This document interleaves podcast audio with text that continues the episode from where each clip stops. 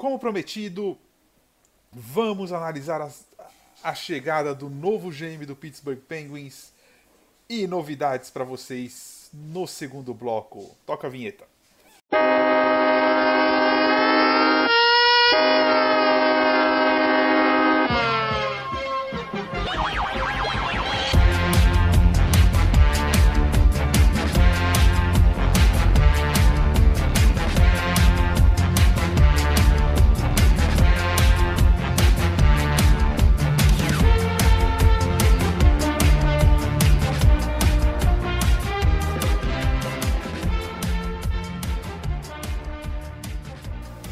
Fala galera, sejam bem-vindos ao 37º Icecast. Como vocês já sabem, eu sou o Vinícius Lanza e comigo hoje o, a nossa equipe está preparada para comentar sobre a chegada do novo GM do Penguins. Lembra que a gente prometeu isso para vocês semana passada?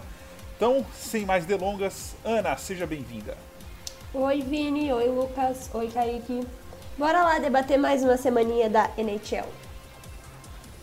Lucas, primeiramente, Primeiramente, fora Kaique. Vamos falar dessa, dessa do novo GM, do novo presidente de, de Hockey Operations do, do Penguins. Vamos falar da, da troca do Galchenyuk. E tem novidade aí no, no segundo bloco. Kaique, seja bem-vindo para mais um Gibson Scamming, segundo o, o nick do Kaique. Todo, todo ice agora eu vou colocar o nick do Kaique aqui para vocês darem risada. Fala galera, boa tarde a todos, boa noite para quem tá ouvindo. É, vamos lá, mais uma semaninha, um pouquinho, um pouquinho agitada, mais cancelamentos, mais times no Covid Protocol, alguns rumores. Vamos, vamos comentar um pouquinho aí.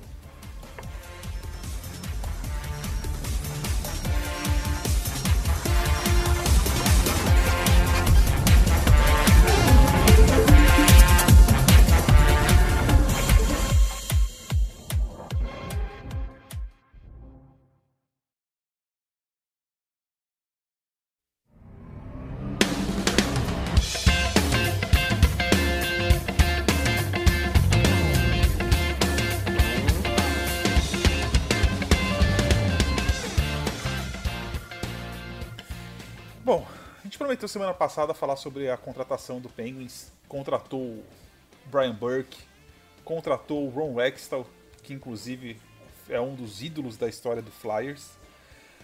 O que esperar dessa nova gestão, Kaique? É, assim, eu sempre digo que o rebuild do Penguins está vindo, a gente vê lá no horizonte, já virou a curva assim, já dá para ver no, a reta, já entrou na reta, apesar de ter um caminhozinho ainda até o, a linha de chegada ali. Mas eu acho que já é um movimento pensando nisso, né? Principalmente pensando em draft, que são dois caras aí que, que tem um histórico bem legal no draft. Inclusive o Brian Burke é o responsável por levar os dois cedins ao, a Vancouver. Kaique.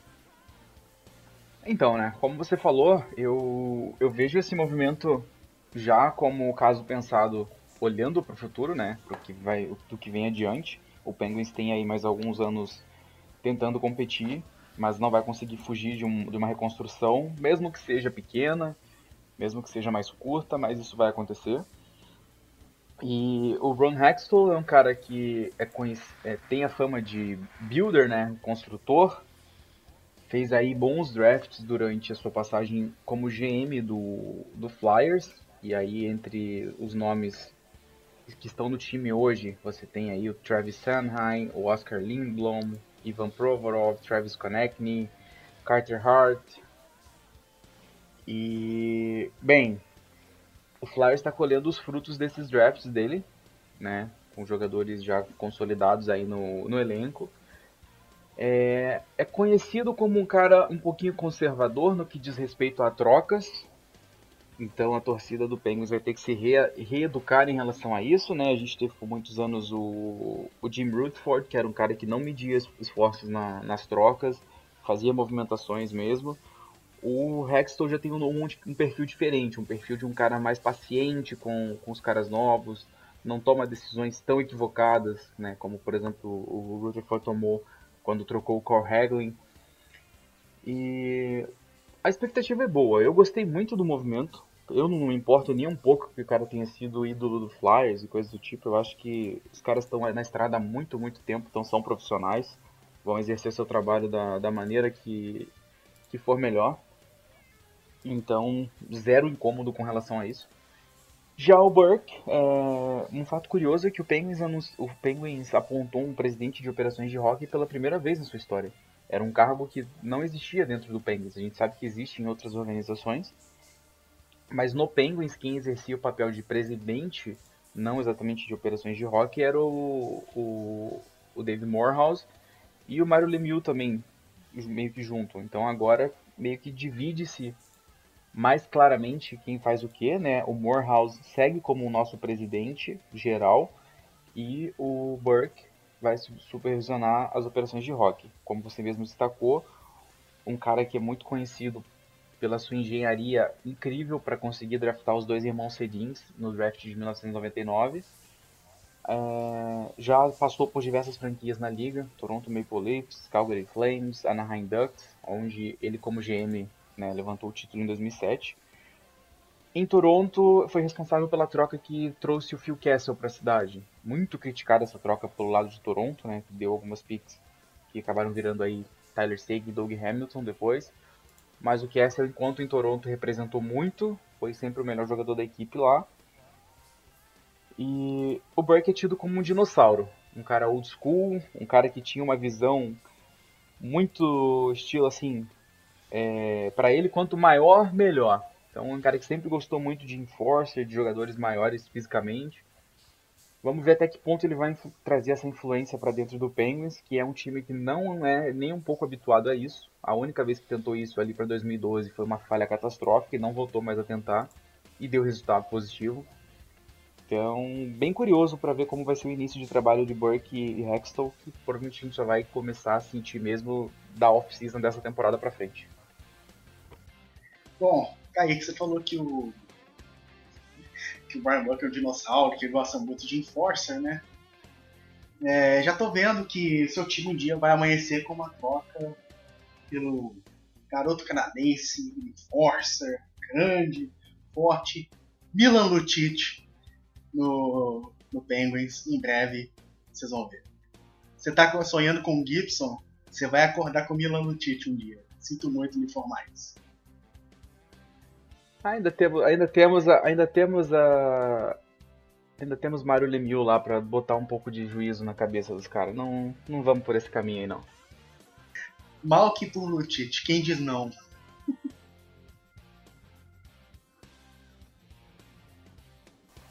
Continuando aqui, né? Teve uma grande troca, não dia tão grande, é, mas o Alex Galchenyuk foi trocado para o Toronto Maple Leafs após ter sido trocado para o Carolina Hurricanes, é, o Toronto cedeu Egor Korchov e David Warzowski pelo Alex Galchenyuk. E um fato curioso foi que o Galchenyuk passou pelo waivers e o Toronto não deu claim. Né? A gente estava discutindo isso aqui antes do aqui antes do antes do Ice. É... Não sei se o Toronto estava com muitos contratos, eu não sei o que aconteceu ali. É, a troca original foi Galchenyuk para o Hurricanes pelo Cedric Paquette e o Ryan Digzel do Oral Senators. Não entendi nada. Só quero perguntar pro Lucas, Galchenyuk vai superar a marca de Jaromir Jagr e jogará por todos os times da NHL, Lucas? E o que esperar do Galchenyuk logo mais?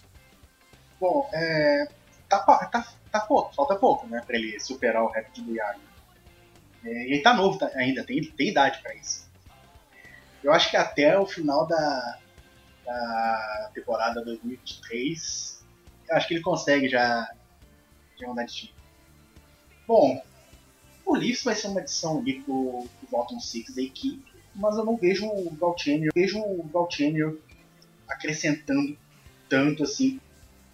É, é um forward que desde que saiu do, do canadiense princípio está em declínio, não se encaixa em time nenhum. É, não está jogando bem já tem um bom tempo. Então, assim, dá dois prospectos que têm potencial pelo, pelo Galtino que eu achei bem um erro do, do, do Leafs. É, Senators também achei estranho eles darem o centro de paquete pelo né, junto nessa troca com Keynes, mas receberam de volta o Ryan Ziegler, né, que saiu do, do, algumas temporadas atrás, foi pro, pro Jackets, estava no Keynes, agora volta pro Senators. Vai ser interessante ver como que essa volta dele afeta o time, como é que ele vai jogar, onde ele vai jogar. Interessante. Agora, é, quero abrir uma discussão aí, reabrir, né? Porque já, já comentou isso na, antes da, da gravação. Será que não aconteceu um acordão entre GMs para não pegar jogador em waiver quando ele estiver indo destinado ao Texas West? Que eu achei muito estranho, porque eu achei muito estranho, porque o Galdini estava em waiver, ele poderia ter sido pego pelo, pelo Leafs, e logo depois que ele saiu, ele foi tocado. Assim, por que Será que teve algum acordo quando, logo depois que o Dell foi, foi pego em waivers do, do? Não lembro que time que, que, que ele foi. Mas será que teve algum acordo depois desse acontecimento para deixar os jogadores que estão indo para o Texas Squad ficar ainda no, na equipe? É, eu realmente achei uma, uma, movimentação muito esquisita do Leafs. Eu acho que se rolou acordão, esse negócio aí é meio que um acordo silencioso. Eu não acho que uma coisa dessa seria feita é, à luz do dia. Ana. Então, é, eu acho que talvez os Leafs não tivessem tão entusiasmados assim com o Korshkov. Ele teve uma temporada bem interessante na Rússia, né? E talvez ele não queira vir agora da KHL. E o Galchenyuk sei lá, ele não teve uma temporada muito boa no ano passado. E quem sabe, talvez, se ele pudesse redescobrir aí, possa acrescentar alguma coisa. Eu acho que ele não é particularmente físico nem defensivo, mas ele pode trazer algum ataque para a terceira ou até para a quarta linha. E ele é uma aquisição de baixo risco, né? Então ele pode dar certo, mas também não mas ele não custou muito. E eu acho que a parte mais interessante até agora é que, como ele não deixou o Canadá, ele pode jogar pelos Leafs imediatamente e enfrentar o, o ex-time ainda nessa semana.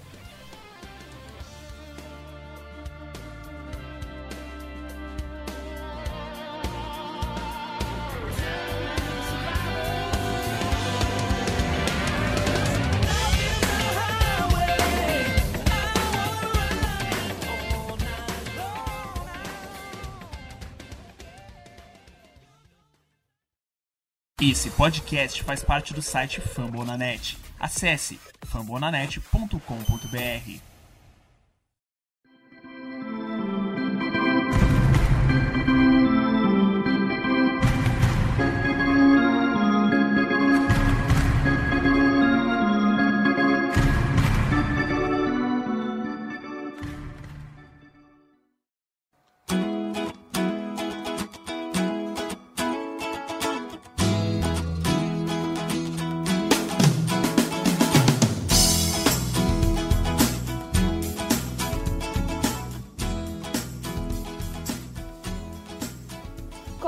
agora o nosso bloco 2, a gente vai fazer uma coisinha um pouquinho diferente.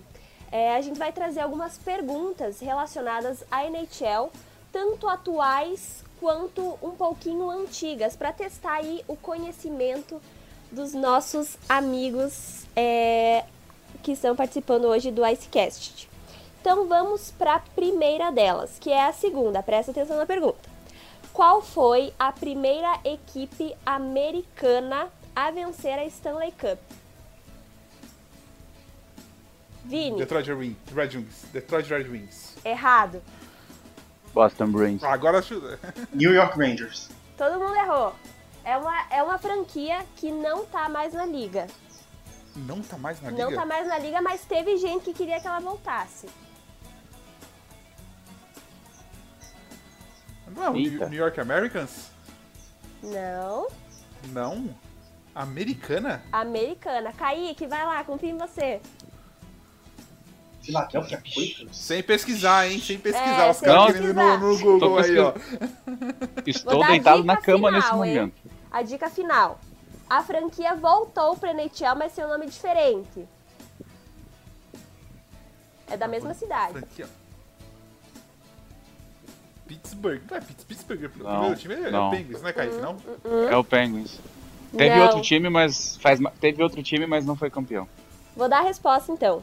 Os. Metropolitans, Metropolitans de Seattle ganharam a primeira Seattle. Stanley Cup em Nossa. 1917. Nossa. Impressionante, hein? Tá vendo?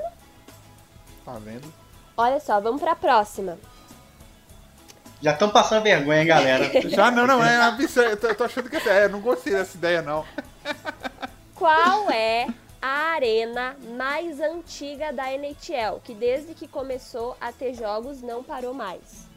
Madison Square Garden. Muito Não, bem, sim! É, pô. Mas o Madison, o Madison Square Garden teve três versões. O Madison Sim. Square Garden, no, no lugar que ele está hoje, ele não estava, né? Mas ainda assim, mas ainda Mas assim é, ainda assim ainda é. assim é mais velho. Ainda assim, É. 67 é o mais velho? A Joe Louis, ainda, 67. ainda assim, o Joe, acho que a Joe, a Joe Louis era mais velha até, até ser desativado. É, E depois do Madison Square Garden é o Settle Dome. Exatamente, nos anos 80. Muito bom. Próxima. Qual foi o primeiro jogador da história da NHL a marcar um gol full strength, power play, short-handed, penalty shot, empty net no mesmo jogo? O Mário Lemieux. Mário Lemieux, Mário Lemieux. Muito bem. five Nossa, goals, vocês, five ways. vocês achando que iam passar vergonha, mas estão arrasando. Aliás, primeiro Menos- e único da história. Seattle, né? Oi, oi, Kaique, o que você falou? Primeiro e único da história conseguir esse feito até hoje. E- E, Exatamente. hoje, digo, e digo mais, hoje creio que ninguém mais vai fazer isso, porque cada vez mais os jogadores ficam específicos nas suas posições, né? O cara às vezes que joga no power play não joga no penalty kill, vai ser muito difícil um cara É. repetir essa, esse tipo de gol que o Lemieux fez aí. Ah. Quer dizer, pode ser que repita, eu acho que uma estrela não repete, pode ser que um cara X, tipo um Call Hagelin da vida, que joga no power play, joga no penalty kill, consiga, sabe, assim. Mas estrelas mesmo vai ser complicado, eu acho. Né? Caso vocês tenham dúvida, esse jogo foi no dia 31 de dezembro de 88 Nossa, e e o Penguins ganhou Devils. Contra isso do Devils de 8 a 6. Kaique até chora. Goleiro pra quê, né? Agora vamos lá. Quais times o Gretzky jogou em ordem? Não precisa dar o ano, porque daí já é demais, mas em ordem. Alguém sabe de cabeça assim? Fácil. Oilers, Range, Oilers, Kings, Kings. Blues, Rangers. Blues Rangers. Isso, exatamente. Essas perguntas estão muito fáceis para vocês. Na próxima vamos ter que deixar mais difícil. A penúltima, porque a última é um pouquinho polêmica e eu sei que vai gerar debate. Qual mascote teve a língua arrancada pelo técnico rival enquanto comemorava um gol? Eu sei que vai ter um participante que vai ficar the muito Hound. feliz com essa pergunta. O Harvey the Hound, jogador do Flames, teve a língua arrancada. O mascote do Flames. Inclusive o primeiro mascote da NHL. É, ele teve a língua arrancada por um treinador do Oilers. No jogo. Ô, Lucas, Sensacional o mascote. você sabe a história da morte dele? Você lembra? Ah, tá. Conta pra gente, dá uma, uma refrescada aí. Foi quando teve aquela enchente em Calgary que mudou o Settle Dome. Exato, só encontraram a Ah, cabeça dele flutuando, né? É, e a cheio de última lama. É polêmica. Eu vou largar e vou deixar vocês discutirem um pouquinho. Eu quero saber de cada um de vocês qual jogador atualmente é o mais subestimado e superestimado da liga. Nossa, Quem começa? Quem começa? vou Eu vou me arrumar- abster vamos dessa, eu quero só ouvir. arrumar Nossa. umas brigas. eu acho que eu só acho o seguinte, quem tem mais pontos, eu vai, vai por último. Como assim quem tem mais pontos? Fui eu que acertei, eu acertei quatro das cinco perguntas até agora. Segundo as minhas contas, você tem zero pontos. Você tá fazendo recontagem de voto que nem aconteceu na, na eleição pra GM do Panthers. Ó, eu acho que a gente deveria começar pelo subestimado de todo mundo e depois a gente vai pro superestimado. O que vocês acham? Justo. Pode ser, pode ser. Pode ser. O meu é o Alexander Barkov. Eu acho. Eu entendo que muita gente con- consegue, acha ele muito bom, eu também acho. Mas eu acho que por ter outros centrais que se destacam mais em mercados maiores, eu acho que o pessoal não olha pra ele como deveria e ele é meu jogador subestimado escolhido aí. Se vocês quiserem comentar, comentem. De acordo, o Barkov é extremamente completo, com um talento absurdo e muito pouco, muito pouco falado na liga. Talvez pelo time que jogue e tudo mais. Eu também concordo. Próximo. Pode ir, Kaique. Subestimado? Um colega, atualmente, um colega do Barkov, é, Jonathan Huberdeau. Tá aí entre os cinco melhores wingers da liga hoje. Um playmaker muito talentoso. E que também não é muito falado na, na mídia em geral, apesar dos números incríveis que tem conquistado nas últimas temporadas. Concordo também. Eu- inclusive por mim, toda vez que falam o nome dele, eu viro a cara um pouquinho porque eu não, não consigo ver. E é exatamente isso. Acho que é um mercado que acaba não assistindo jogos e você acaba. Você vê poucos jogos dos caras, você não. E a liga fala pouco, você acaba não levando muito a sério. Exatamente. Bom, eu vou para uma solução caseira e clubista. Elias Lindholm. É, não é de hoje que ele tem sido muito eficiente no power play do Flames. Tem sido eficiente no penalty kill. É um ótimo atacante two-way, que ele tanto ataca bem quanto tá ali para defender. Hoje ele é o líder de assistência do Flames, está jogando como central da segunda linha ele era o right wing da primeira linha com o Godoy Mônaco. Assim, tem feito um trabalho sensacional no, no Flames e além disso não é um jogador muito comentado, que afinal o Flames tem outras duas grandes estrelas no ataque, como o Dodro e o Kachuk. Então ele acaba ficando ali mais é, não sendo muito comentado, mas para mim é um dos jogadores mais subestimados na liga. Superestimados. A gente vai começar a treta por onde? Pode começar. Eu, eu quero que o Kaique fala primeiro. Então, Kaique, começa. Ah, Respirou até, ó. pelo salário, pelo salário que ganha, pelo buzz que, que é feito em cima dele, que não é muito justificado, exceto por, uma de- por um lance acrobático ou outro. Tudo bem, tem conquistado muitas vitórias, tem sido fundamental em determinados momentos, mas nada que a gente não possa esperar de um goleiro que seja considerado elite, correto? Andrei Vasilevski, pra mim, extremamente, super, extremamente superestimado hoje em dia na liga. É, é um goleiro que ganha muito dinheiro, que não merecia ganhar tanto dinheiro assim. Então, e é um goleiro que joga atrás de um time muito forte e muito dominante e que quando precisou ser testado de verdade, primeiro, na temporada em que o Tampa sofreu com algumas lesões, estava sem seus, seus principais jogadores, não entregou. Tampa nem para os playoffs foi. Na temporada passada, mesmo com o título do Tampa, o Tampa em um determinado momento da temporada ficou sem o Victor Hedman, que é o pilar da defesa dessa equipe e um dos pilares da equipe no geral. Também tomava gol fácil todo jogo, não era o mesmo e não performava da mesma forma. Então, o Vasilevski teve seus stats muito impulsionados pelo time, e isso dá a sensação de que ele talvez seja um goleiro assim espetacular, franchise goalie. E desculpa, na minha opinião, não não chega perto disso. Ele é elite, mas que não, não passa disso. Cara, é, eu concordo. Eu acho que. Eu- não acho ele um super goleiro. Eu acho que ele ganha mais do que ele poderia ganhar, igual você falou. É, um goleiro ganhando 6 milhões jogaria, faria a mesma coisa que ele faz ali no, no Tampa. É, não acho ele mega superestimado, mas assim, é, hoje em dia eu acho o mercado de goleiro superestimado. Esse é o ponto, eu acho. Que, que eu vou entrar quando eu entrar no meu tópico também. Lucas, você tem algum comentário sobre. Só pra co- completar o que você falou sobre o mercado de goleiros, é só a gente voltar ó, ano passado o contrato do, do Sergei Bobrovsky. 10 milhões Absurdo. 7 É, anos. não, é. Eu achei que você O- ia falar e o. Flórida- Você e falou o de Flórida- Bob, eu falar dele. Eu, eu, não acho, eu não acho o Bob su- superestimado, não. Eu acho que ele tá sofrendo um pouco com a falta de sequência e tudo mais, mas eu não acho ele superestimado. Eu acho que ele é um cara muito, muito sólido. Pelo menos no seu tempo em Columbus, ele foi um cara muito sólido. Mas ainda tem, ainda, ainda falta, um, falta uma temporada ruim pra gente jogar ele pra outra prate- prateleira. Mas enfim, continue. Eu achei que você ia continuar no mesmo time. Você ia falar do mesmo time, mas você mudar de posição de goleiro para atacante. Eu achei que você ia falar do Stamkos.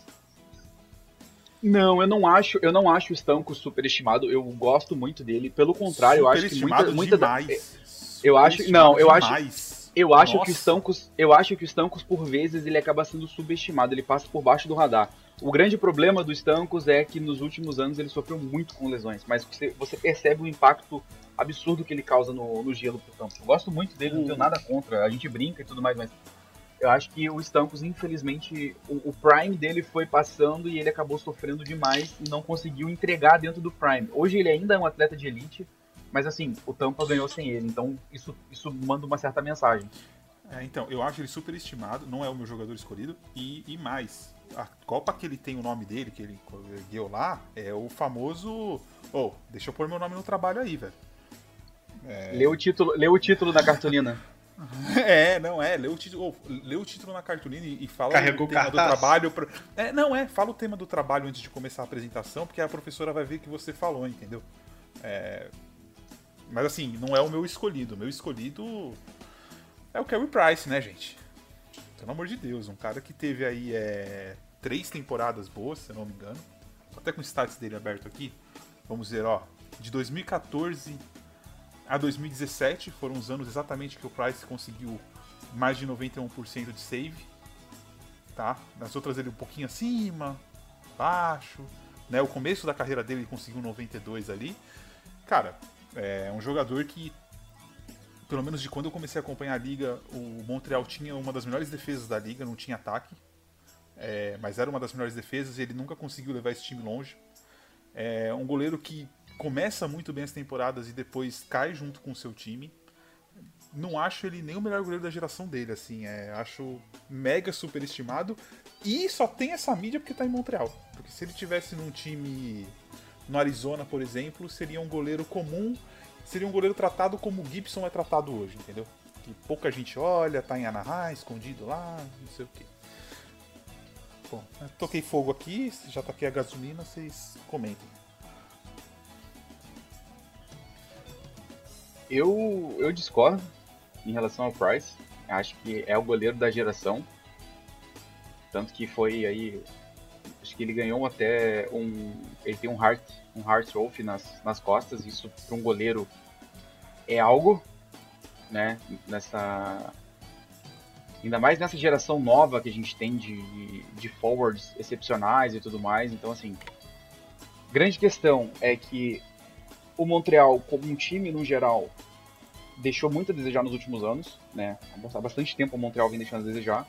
Teve boas equipes ali, 14, 15, 13, 14, mas que bateu na trave, bateu em equipes mais fortes da época.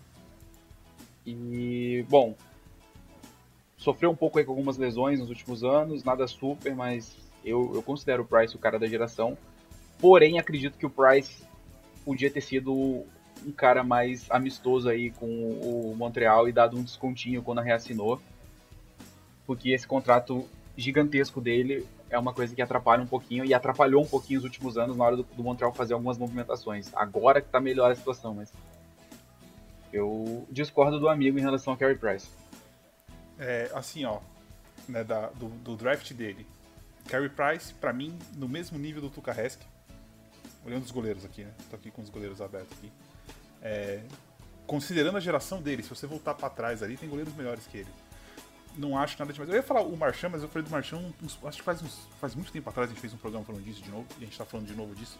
Mas, pra mim, super, super, super estimado. Demais. Lucas. Não, eu já posso pular pra minha escolha? Lá vai. Pule. Eu poderia me deleitar aqui e ficar uma hora falando de jogadores superestimados. Poderia muito bem falar do senhor Eric Carlson, que não sei como tem que dar parabéns pro empresário dele por ele conseguir um contrato de 11 milhões para um defensor que não defende e mal ataca hoje. Defensor, sinceramente, é não vai aguentar os oito anos de contrato. Poderia falar do senhor Leon Draisaitl, que só pontua quando está jogando junto com o McDavid, ou seja, quando o Oilers coloca eles por 10 minutos seguidos no ou em power play, porque quando joga sozinho é um famoso ninguém. Mas eu vou pro meu álbum favorito. O capitão mais superestimado da liga. Joga num time azul, joga no time canadense. Senhor.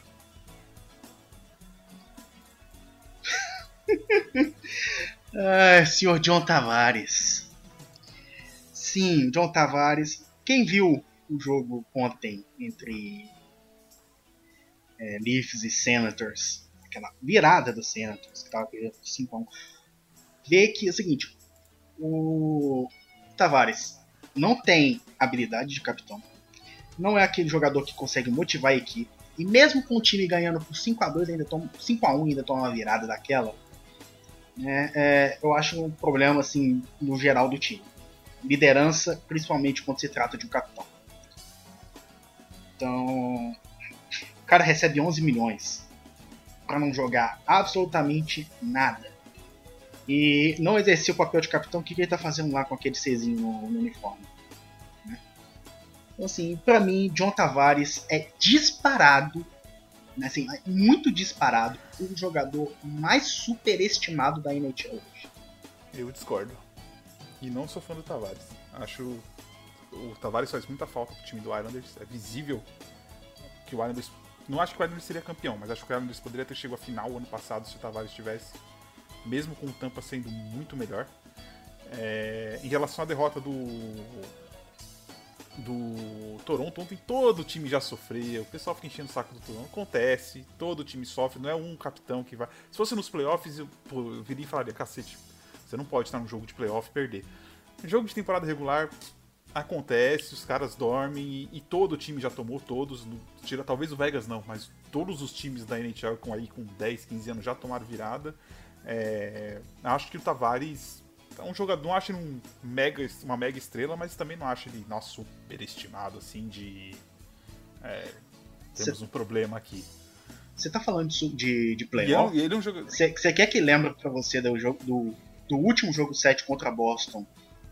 E também da temporada não, não, passada tá, contra não, o, não, Blue Jackets, tá quando ele já era você capitão. Não gosta do, você não gosta do Toronto, não, você não, tá não, não, não é isso. Tá levando não, pessoal, não, não tô levando pro lado pessoal. Eu realmente Cara, não gosto é, do Toronto. As piadas, as mas sim, sim, se, for se, piadas, se, for falar de playoff, é o... Vinícius, se for falar de playoff, a gente tem que citar as experiências de playoff. O que o, o, o, Toronto fez ano passado contra o Blue Jackets acabou sendo vexatório pelo, pelo investimento que a equipe tem, pelos jogadores, pelo calibre dos jogadores que, é, que, o, que o Leafs tem e pelo quanto que o Leafs paga a eles. Tá, mas aí eles faltam tomaram três, o famoso. Três, mas aí faltam três jogadores eles... na tua lista. Se for fazer. Ele joga sozinho, exatamente. aí faltam três. Não, sim, o Tavares, eu tô falando Tavares da habilidade é do, Eu estava falando da habilidade do João Tavares como capitão. Agora, é, o, o Leafs ano passado tomou o famoso nó tático do Tortorella. Né? E vai continuar foi, tomando porque o problema do Leafs não é porque o problema do Leafs não é um jogador ou dois jogadores. O problema não. do Leafs é tático. Eles não eles não o problema, mudam a tática. O problema do Leafs não... é mais emocional do que tudo. Então, eu acho que pela parte, do, pela parte do emocional, o capitão tem culpa sim, porque o, cap, é, o capitão tem que motivar a equipe. E o, o Tavares, ele não faz isso. Ele não, não, toma liderança. Eu, eu, acho que o maior problema de Toronto tá fora do time do que no time. O problema de Toronto tá na mídia e na própria torcida que não aceita e não e, e, faz a pressão que o time. Eles acham que a Stanley Cup vai ser ganha, por exemplo, no jogo de ontem contra os Senators. A derrota de ontem para os Senators, para mim, não tem nada demais, acontece, tem que tomar a bronca do, do treinador, trocar as linhas, dar um, um gancho nos caras para os caras acordarem. Mas a torcida de Toronto e a imprensa de Toronto vai transformar isso que aconteceu no começo de fevereiro até chegar em maio nos playoffs. Os caras vão estar tá falando, ah, lembra lá atrás que você perdeu? É muito mais fora que mexe com o emocional deles do que dentro, eu acho. Eu acho que o Toronto. Porque se eles, têm, eles tiveram times bons da, desde que eles ganharam o último título. Esse não é o primeiro time bom que eles têm. A questão é a pressão que eles sofrem externamente para ter que ganhar um título como se fosse a última coisa do mundo. E a torcida sempre, a própria torcida do Toronto traz, ah, nossa, chegamos no jogo, contra, jogo 7 contra Boston. Lembra quando eles viraram o jogo 7?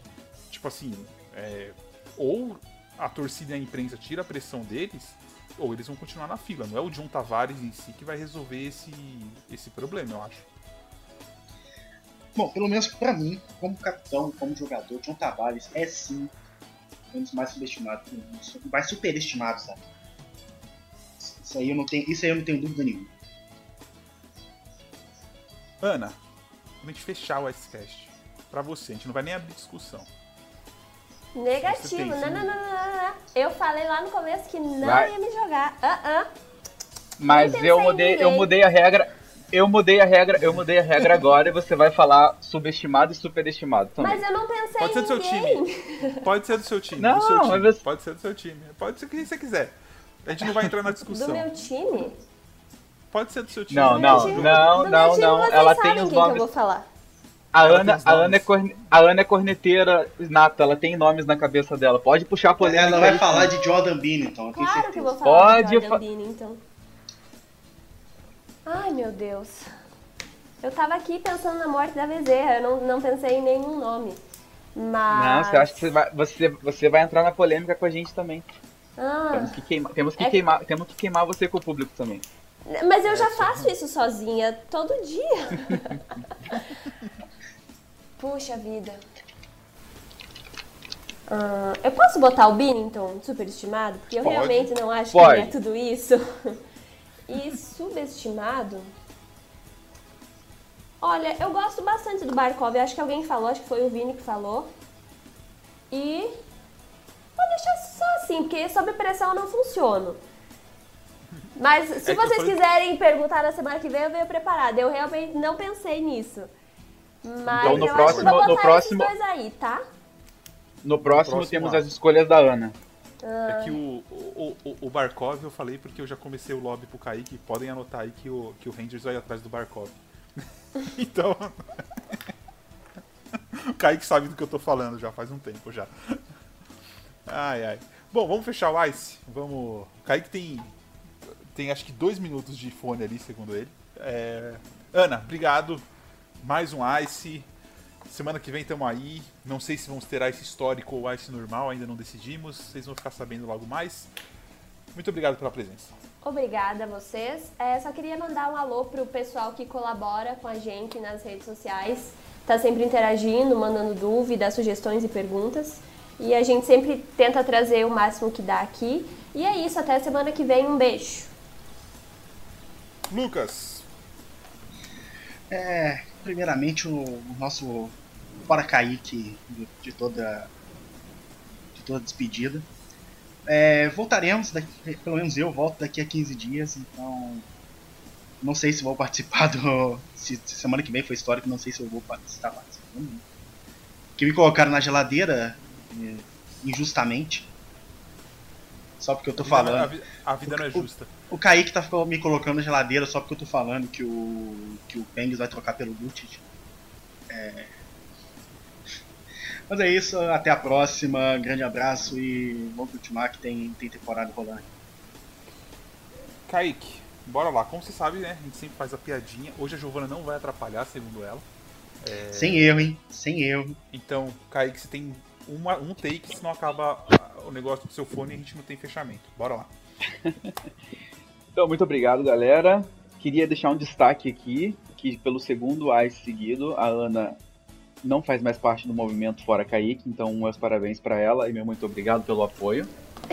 Só queria dizer que é que. Não, nada disso. É que eu tenho perturbado tanto, Kaique tava sugando tanta energia dele, coitado, já tava baqueado, sabe? Eu decidi dar uma folga, mas não desisti. Só tô aliviando pro teu lado.